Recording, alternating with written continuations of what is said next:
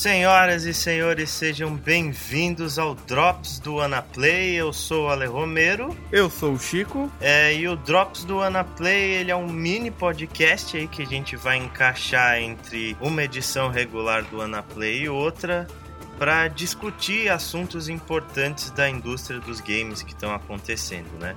Como o Anaplay ele vai ter uma periodicidade de duas semanas, ele vai sair a cada 15 dias, a gente vai encaixando uns drops durante esse tempo para vocês também não ficarem sem conteúdo e para gente poder discutir alguns assuntos bacanas aí que estão rolando, né? Não esqueçam também que tem os vídeos aí para vocês assistirem enquanto isso também. Tirando algumas rápidas dúvidas aí da galera, o tema do Drops ele não vai ter nada a ver com o tema do podcast, tá? Vai ser uma coisa separada e a gente pode até deixar uma dica ou outra aqui caso o pessoal queira saber o tema do próximo podcast. mas a gente vai falar sobre outros temas. A gente vai comentar sobre a indústria dos games em si e de vez em quando o que a gente estiver jogando, né, Chico? Ah, sim. A gente pode recomendar aí o que a gente estiver jogando, falar do que, que a gente está jogando, que a gente está curtindo ou não. E até pedir aí para vocês falarem pra gente dicas do que jogar, porque às vezes a gente olha aqui e olha e fala, meu, o que, que eu jogo agora? Ok, o tema do nosso Drops número 1, um, ele é infelizmente um tema meio triste, porque essa semana que a gente está gravando esse Drops, três empresas faliram. Na verdade, foram duas grandes produtoras e um estúdio que fechou as portas. Exatamente. A gente teve a falência da THQ, que fechou suas portas de vez, suspendeu as atividades e vendeu todas as franquias e estúdios que ela tinha. A gente teve a falência da Atari, que a gente vai comentar depois que não é exatamente uma tragédia. E a gente teve o fechamento de um estúdio da Disney, o estúdio responsável pelo Epic Mickey 1 e 2, né? Que é a Junction Point Studios. Na verdade, esse estúdio ele é um estúdio até meio recente. É, listando os jogos que você, se você olhar no site deles, os únicos jogos que eles listam no site é Epic Mickey 1 e 2 e várias edições especiais desse mesmo jogo. E ele é um estúdio que ele foi adquirido. Ele era um estúdio pequeno que foi adquirido pela Disney é, em 2007. Uhum. E aí, na sequência, eles lançaram o Epic Mickey 1. O 2 não vendeu tanto assim e fecharam as portas. É, acho que eles foram mais dissolvidos, né? Os membros do, desse estúdio eles devem ser absorvidos por outras coisas da Disney para fazer outros projetos. Aliás, eu tenho até aqui uma Epic Mickey 2 e nem coloquei no videogame ainda, fiquei meio com medo depois das críticas que eu li. O Epic Mickey 1 foi um jogo bem elogiado, né? Foi exclusivo pro Wii Talvez isso tenha sido um certo tiro no pé. E aí o Epic Mickey 2 já não foi tão elogiado assim. É, o... Ele foi meio exclusivo pro Wii até pelo conceito apelativo dele, que era meio jogar um jogo de movimento mesmo, controle como se fosse um pincel, né?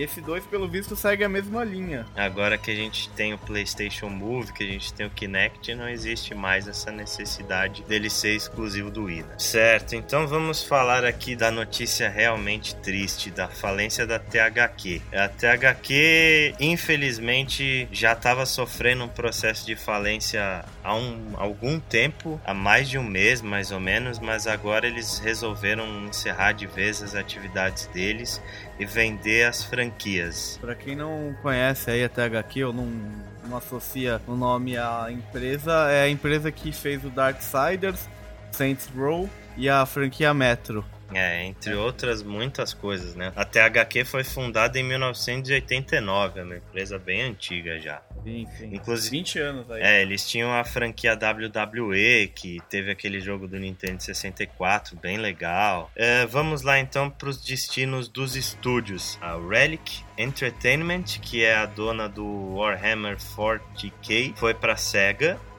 A gente teve a Volition, que é a dona do Saints Row, e também a, a franquia Metro, elas foram para Koch Media, que é a produtora de Dead Island e Stalker Clear Sky. Não, o Metro não foi para Crytek? Não, o Metro foi para Koch Media. A franquia que foi para Crytek foi o Homefront. Verdade, Homefront foi para Crytek.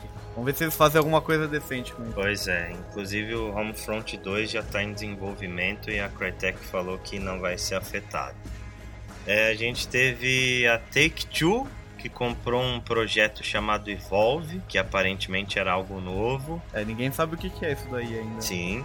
É, a gente teve a Ubisoft, que ficou com a THQ Montreal e ficou também com a franquia South Park, né? Com o jogo South Park The Stick of Truth, que ia sair esse ano. É, ele tava, acho que programado para sair agora no primeiro semestre já. Ah, vamos ver, vamos esperar aí para ver se não vai rolar um adiamento dele e do Metro também, né? Que tava programado aí, já tinha data.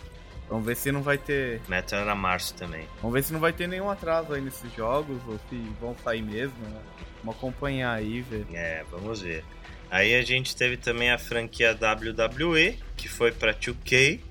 E por último, tem a Video Games, que é a produtora do Darksiders, aconteceu uma coisa aí que a gente tem que até pedir desculpas para vocês que a gente deu uma errata no nosso Facebook. A gente falou que a franquia Darksiders tinha sido vendida para Crytek. Não é verdade. O que aconteceu foi que a Crytek pegou alguns funcionários da Video Games, que é a produtora do Darksiders, e formou um novo estúdio nos Estados Unidos.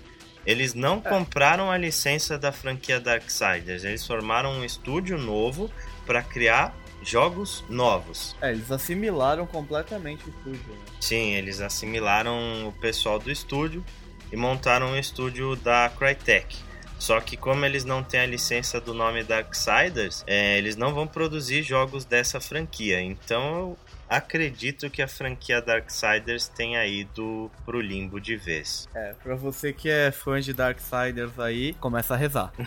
é, eu acho, cara, muito difícil, porque mesmo que algum estúdio compre a franquia, uh, os criadores não vão estar tá mais envolvidos no projeto. Então, vai ser outro jogo, né? Pra que usar o nome Darksiders? Mas, cara, não é muito difícil fazer outro jogo igual ali, não, cara. É só pegar a fórmula básica do God of War e.